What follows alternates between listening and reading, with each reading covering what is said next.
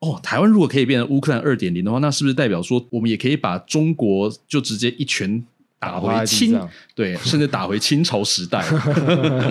对，所以其实商学是反贼就对了。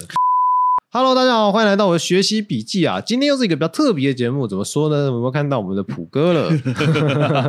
来跟大家打声招呼吧。 Hello，各位观众朋友，大家好，哎、阿牛哥，好久不见啊！也是啊，他是未来亚洲智库的执行长高正普普哥。那上个礼拜的节目又是他写的，然后又爆红了， 啊，真是很了哎不呀起呀呀。不好意思，不好意思。那所以观众们的问题就很多啊，那所以我们想说来一一先回复一下观众的问题，跟讲一下我们这集的内容。好，那第一个问题啊，废话不多说了，我们有观众问呢、啊，哎，现在除了美国以外，还有哪个国家会在卖我们军武啊？嗯，其实贩售军武这个边呢、大概要分成两个部分嘛，一个是我觉得大家比较常看到的，应该是那种战机啊、战还对有船啊，然后对还有战车之类的嘛，对不对？是那这个部分的话，目前的话，我们可以买到的，比较容易买到的，我说比较容易买到的，嗯，就是比较容易买到就是美国啦，哎呦，你是结巴是不是？没有啦，也没有什么意思，因为这不太好意思讲，就是我们想要跟其他国家买，其他国家都会稍微点点，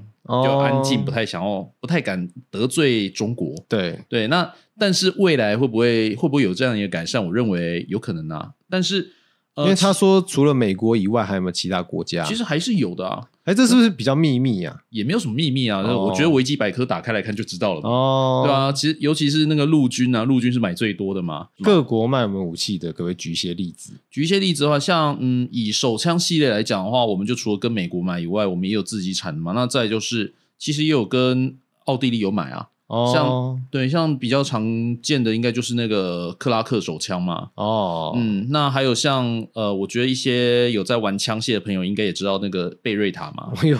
对啊，贝瑞塔也是跟 你是啊那不个是轻轻松的说出了不能讲的事也情、啊？没有什么啦，这个哦基本上维基百科打开一看就知道，人家都写在上面了嘛，对不对？嗯枪械就是会跟其他国家买，因为这种东西其实也比较容易引进。对，然后后再来的话，就是像第三方国家买那个 AK 四七啊，哎、其实可是这种都听起来都杀伤力不大，我觉得中共一点都不会愤怒、哎，当然啊，因为对中共来讲，它的这些轻兵器，它其实没怎么放在眼里啊。它对啊，因为其实像其他那种比较大型的军武，像战斗机或者是说呃船啊，甚至说战车、飞弹之类的啊，这些东西就相对来说比较难买。那目前的话，比较不怕会得罪中共的，应该也只有美国敢卖了啦。是，所以其他国对家可能都很难卖我们军武了，其他国家的话，啊只因能为卖我们手枪这类这样子。他们其他国家大部分都是卖我们一些比较轻型的东西，然后但是也有一些比较重型的，像是呃当过工兵的朋友应该会 会很有感觉，就是我们有一台那个专门用来横渡河川用的那种 M 三的那个福伦桥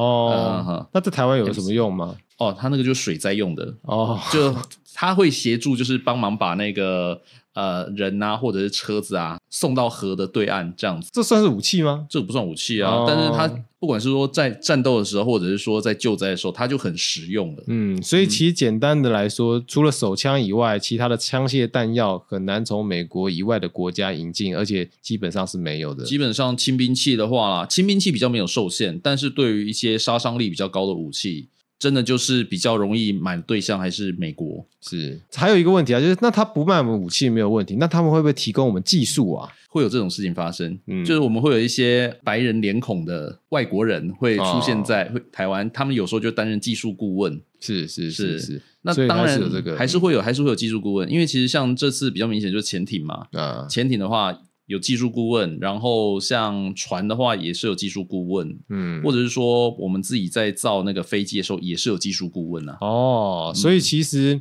有些国家还是私底下透过技术引进的方式，在帮助我们的国防的部分嘛，对不对？是对于这方面有兴趣深究的朋友，可以去查一下那个国史馆的资料。哦，对，因为有一部分那个秘密外交档案会开始陆续解封，然后国史馆它也会有相关的一些资料可以查询。了解，哎，同样也是观众来提问呐、他说，就算我们不买来做军购的使用，那我们买过来研究这个是不是可行的啊、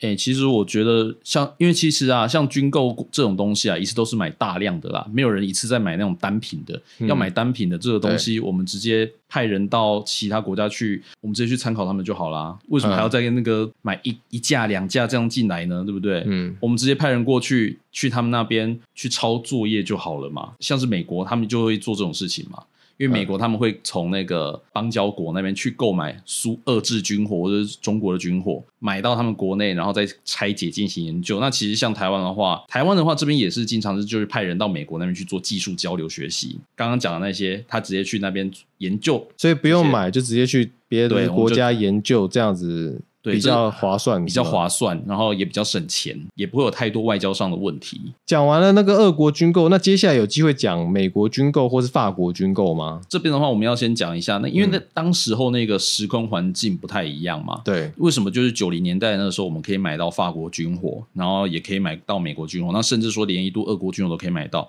其实是因为那个时候我们非常需要武器，所以会透过各种管道去买。那所以那个时候也是去接触了美国，去接触了法国。那当然说法国那个时候我们大家都知道，后来去买到了那个拉法叶跟幻象两千。哦，对，那美国的话，就是我们其实一直就持续军购到现在嘛。对但是为什么会后来说只剩下持续跟美国买哦？，对，根据一些听闻啊，嗯就是法国的军武啊。对，在台湾其实不太好养，因为他们毕竟是在中纬度，那他们的东西放到台湾这个热带地方的话，很容易生锈啊，然后就变成说很难保养，是所以他们的成本就会相对变比较高。嗯那变成后来说，大家还是习惯，就是因为美国的军武啊，毕竟大家也习惯了嘛，所以保养上也就比较方便，所以后来就几乎都跟美国买了。哦，是为什么那时候跟法国军购可以成功哦？因为那个时候法国它原本那批军火是要卖给中国的、哦啊，因为后来八九天安门事件发生了嘛，它这批货也需要买家，所以那个时候就透过呃一些中间商想办法就把这些东西给买过来了。呃，听说啦，反可正一九八九八九六四对跟两千年我们买到法拉法叶不是差没有没有10没有年拉法叶建成案时间是一九九零年代了。哦，对，跟法国军工成案时间是一九九零年代，嗯就差差不多那个时间点，就是因为天安门事件发生之后啊、其他国国家都不太愿意再继续卖武器给中国，因为他们发现中国会用武器对付自己的人民。啊对那那个时候法国就顺理成章在说，好，那他台湾这边刚好需要新的飞机，也需要新的船，好，那就卖给台湾吧。对，这就是那个时候跟法国可以顺利买到军火的这样的一个背景。只是说为什么后来没有继续跟法国买军火，其中一个原因是他们的军火我们保养不太容易，因为他们毕竟是中纬度国家，然后我们这边是热带地区，那相对来说会对会容易产生一些类似那种金属疲劳啊，或者是说那个电子零件容易损坏的问题。嗯因为我们这边高温嘛，然后又是海岛国家，所以盐分也高，哦，好像酷哦对啊，所以就保养就不太容易了。 了对解嗯对啊，然后再来的话，另外一个问题就是说啊、呃听说就是法国军军火商的那个售后服务啊，听说没有那么好。哦，对，因为嗯美国军火他们的售后服务相对来说比较 OK，是因为它会允许说你可以有那个本地的那个副产品，你可以在其他地方找到可以替代用的零件，但是法国军火不太 OK，法国军火不太容易找到。哎，那他们会叫苏勋忠跟布列兹涅夫，这到底是什么梗啊？呃，简单来说嘛，因为布列兹涅夫他是呃苏联的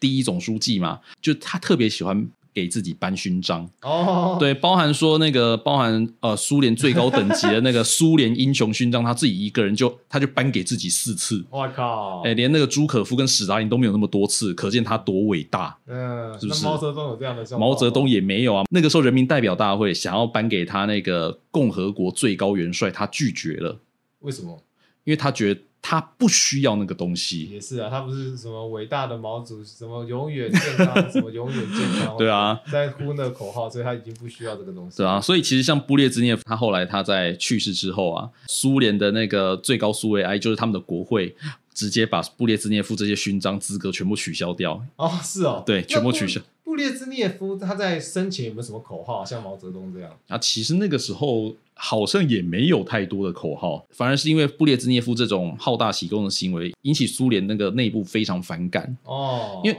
你想想看嘛，像阿牛哥，你知道其实像苏联英雄勋章，你觉得哪一种人比较适合获得？不知道哎、通常就是要有伟大的贡献或伟大的战功嘛。对，对，像我们知道那个 AK 四十七，它的那个制造人就是卡拉西尼可夫，嗯他也是苏联英雄啊。哦，对，像这种人，我们就会觉得他得到这个勋章理所当然嘛，对不对？你嗯可不可以跟大家科普一下这个 AK 四七啊？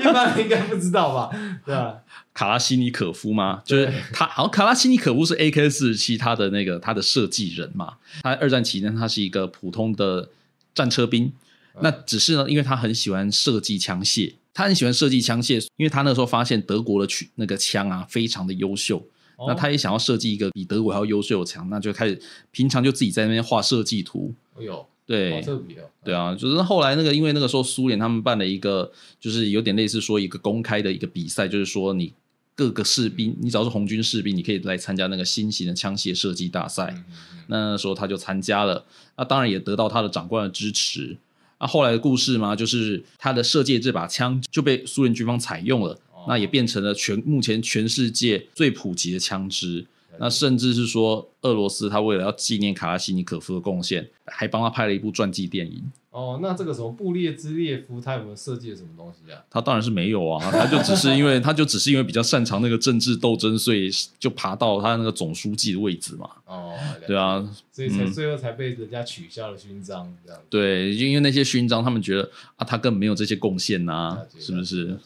好，那下一题啊，听说那个中俄边境啊，双方派的军队也不少，而且其中啊，中共也是在防着俄爹哦。那有没有一些故事可以跟我们补充一下？阿牛哥，其实我们之前好像讲过说，就是像他们那个珍宝岛事件嘛，对对不对？因为珍宝岛事件也是从双方边境上的士兵那个互相的摩擦产生的一些一系列冲突嘛。嗯但为什么他们会在互边境互相派兵？其实我们也可以看得出来，他们虽然说啊，表面上是互称兄弟，但实际上还是互相防着对方。对，对吧？因为毕竟啊，因为从这一点上来看的话，其实他们也没有那么信任对方嘛。就像那个我们之前讲那个珍宝岛事件，我们去看中国，它中国宣称是自己的胜利，嗯，但是我刚刚去看了那个俄罗斯它的那个介绍，俄罗斯是说自己是胜利的，哦，两边都有宣称这样，两边都宣称自己胜利，所以其实他们虽然说表面上称兄道弟，但实际上啊，关系并没有我们所想的那么融洽，因为他们甚至是说，呃，一度差点开战。了解。对诶那我比较好奇的是说，历史上有没有什么国家就是从头到尾都很好啊？历史上有没有什么国家从头到尾都很好对的？啊，因为我不觉得国家是有友谊存在、欸。嗯，到目前为止的话，好像没有任何一个国家是真的从头到尾都 偶尔。对，因为你想想看，就连加拿大都曾经打美国过啊，哦而且一八一二年那个时候，加拿大它的兵还一度打到白宫啊。了解，哇对靠，真是酷。对，好，那个有一些网络评论员啊很想要跟我们讨论关于台湾这个地方的定位，它主要的论述是这样的：台湾就是一个二战战败的地区，所以台湾岛上这些倭寇应该要受到惩罚。这边是不是可以帮他上一上课呢、或者分析他为什么会这样说啊？哎，我记得这这一位网络评论员好像是在那个骂李登辉他哥哥是不是？还是骂李登辉？哦对对对，台湾那个时候其实就是日本国的领土啊，但是他就根据后来的那个一些条约，所以就归还给中华民国统治了嘛，对不对？他是要惩罚谁啊？嗯其实我也看不太懂他的问题。是啊，所以受到惩罚，他们已经有东京大审判啦、这不算一种惩罚吗？他们因为东京大审判已经审判了一批战犯，对，呃，日本首相也为那个侵略中国这件事情也道歉过好几次了对对。所以其实日本国内他们对于这方面这个问题啊，他们会认为说，都已经道歉那么多次了，你们到底还想要做什么？是不是有点太太 over 了？嗯嗯嗯，对。那其实啊，我是觉得啦，那个日本已经道歉这么多次了，我也没有看到共产党为了他饿死了几千万中国人道歉过啊。是啊， 我觉得是还是要应该要检讨一下自己啊啦。是要检讨一下自己，而且啊，哎，阿牛哥，你知道那个日本他曾经援助那个中国小儿麻痹疫苗的事情吗？啊，对对对对，啊，可以跟大家科普一下。是啊，就是日本它其实它过去二十几年一直都在援助中国小儿麻痹疫苗嘛，对然后还有很多那种儿科的疫苗也都是日本赞助中国的，这个是完全没收钱的。嗯，但是日本他们为什么后来这几年会非常不满，是因为他们其实是做这些事情的时候，他们其实也是抱着一种赎罪心态在做，哦但是他们发现这么做，中国人没有原谅他们，反而继续操作共产党这几年，因为他们经济下行的原因，他们反而继续回过头去，一直去操作那种仇日情绪，这对很多日本人来说，他们是没办法接受的。对，当然也补充一下，就是一些人权事件啦，啊像我们李梦居被抓啊，然后来台湾，在日本这件事情是稀松平常的事情啦。举一个例是子，让那个有一个日本人新闻媒体去探测那个海南岛的温泉，他往下探测了十二海里，结果他就被关了十二年啊。 然后怎么请人去去那个诉说都没屁用。当然，这个被抓的事件不止一个，日本有超多人被抓，甚至啊，他们新闻在那个中共这个境内，对不对？去做一些探访的时候，日本官方就直接拒绝他们去入境那个有关中国大陆这一块土地上面。为什么？因为他怕他们被抓，而且被抓了以后，甚至是找不回来的人这样子。所以其实啊，我觉得要看一下别人怎么对你，你也要看你怎么对别人啊。是啊，对啊，我觉得还是要反思一下嘛，还是要对不对反思一下他们自己的啊、对不然怎么是会的可以称为一个就是不跟那个我们那个中华传统的文化完全都不一样嘛？对不对？还是是啊马列主义的思想，这是不行的。这样是不行 的。那也有观众补充说啊，潜艇应该是不会用在台湾海峡、啊，主要是会派到东部或是海南区域。那这部分有没有什么需要补充的资讯啊呢、哦，我们这边要先看一下，因为潜艇它在战略上是一个进攻性的一个武器。哦，对，为什么会这样讲？因为潜艇它可以像以我们现在设计的这这些新潜艇，它的目标是可以达到呃海底四百公尺深度的。是那台湾海峡平均深度其实不到一百公尺，所以这也是为什么是说呃潜艇在台湾海峡是不太适用的，因为台湾海峡太浅了。对，那潜艇它只要在台湾海峡内移动，其实用用肉眼就可以看得到它在哪边这。么扯哦，是嗯哼哼就是因为太浅，所以很容易就可以探测到。那但是如果说是呃南海跟东部海域，或者是说再往北就是东海海域那边的话，其实它的水深是比较深的。对，那这相对来说就是方便潜艇躲藏，因为潜艇它的一个基础战术、基础战略就是就是它用偷袭的方式来打人，嗯那当然就打了就跑，所以它会需要一个可以适合躲藏的地方。嗯，像二次世界大战的时候，德国就是用潜艇的方式去呃拦截英国的商船，让差点让英国呃整座岛饿死。哦，是，这就是他们那个时候的一个狼群战术。是。那对所以台湾西部的海的船都是什么船啊？台湾西部的船的话，基本上都是比较大吨位那种，比较可以抗风浪的。哦，对，因为其实像台湾海峡，因为它的海象状况其实非常糟糕，它被叫它为什么会被叫黑水沟？因为它的风浪非常的大，任何一艘船在上面都很容易一直被上上下下这样摇晃，然后很容易晕船。就讲一个我以前的经历嘛，我们以前在那个海上搭海上研究船的时候，我们最不想要去的地方就是台湾海峡，是因为你平均出去一趟回来，你大概都会瘦个三到四公斤左这么右。扯，对，因为你可能三到四天你都没办法吃饭，然后你整哦天就、你就一直在吐。所以一般的船也是这样。一般的船也会这样上上那下下潜水摇晃艇，也会这样吗？也会。更何况哦你要想它那个它那个海浪那么大，对不对？潜艇在里面是不是也会不会更难受？嗯，对啊，这方面来说啊，它的战术使用上不太适合用在台湾海峡，就是因为台湾海峡第一个它水太浅，嗯然后在第二方面的话，它的风浪实在太大，不适合潜 艇。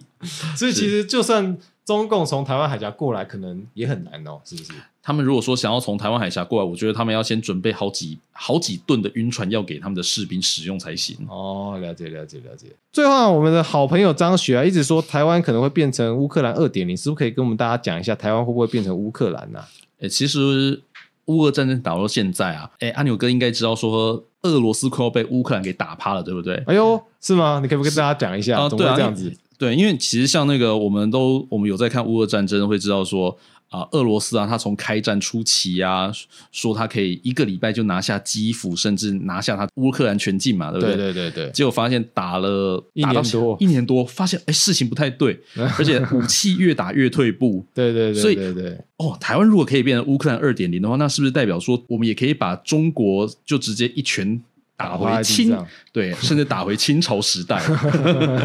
对，所以其实张学是反贼就对了。哇，哦他应该是反贼啊！他没有想过说，呃应该要先问清楚。他说乌克兰二点零是对我们的，是包还是啊扁？对，是我们对我们的一种赞扬啊。嗯，对嗯。嗯嗯那如果是这样讲的话，我们往下延伸一下，那如果台湾在面对这个这件事情的时候，会不会被战略轰炸，或是有没有可能会被登岛、夺岛之类的啊、以我们在做一些战略研究来看的话，嗯他们实行这些战术战略是必然的嘛？对对，因为他如果说想要让台湾完全屈服的话，他一定会派人登陆。对但是他在派人之登陆之前，他就要先想办法去对台湾进行轰炸，包含是说用飞弹，或者说用导各种导弹空袭对，没台错。湾。对那台湾防得住吗？如果飞弹对的啊部分，我们其实我们可以看一下那个，因为刚刚张学说我们是我们会不会变乌克兰二点零嘛，对对不对？对对，乌克兰被俄罗斯打那么久了，他有因为被导弹这样袭击一下就投降吗？没有也没有啊，对不对？嗯甚至是说，他们发现说，俄罗斯的导弹啊，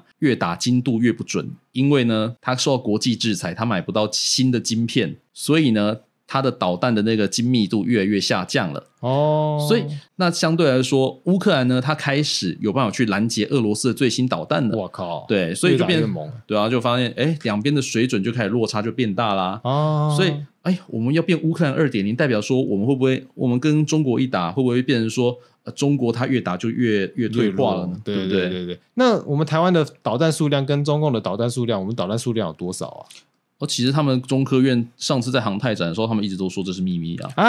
对啊，但是我们我们他们只有讲啊，比较确定就是说啊，我们的防空飞弹数量是根据他们的空军和导弹数量决定的，哦，，对，所以其实我们国军一直在防备这个部分吧。是的，一直都在防备这个部分，而且我们的飞弹我们是可以自制的啊，哦，我们有好飞弹酷哦自制，我们有跟美国买新的防空飞弹嘛，对不对对对对对啊所以登陆他们可能会吐的乱七八糟，然后呢，什么如果飞弹的话，可能也打不进来。那我们还有什么需要加强跟有什么好怕的吗？觉得应该，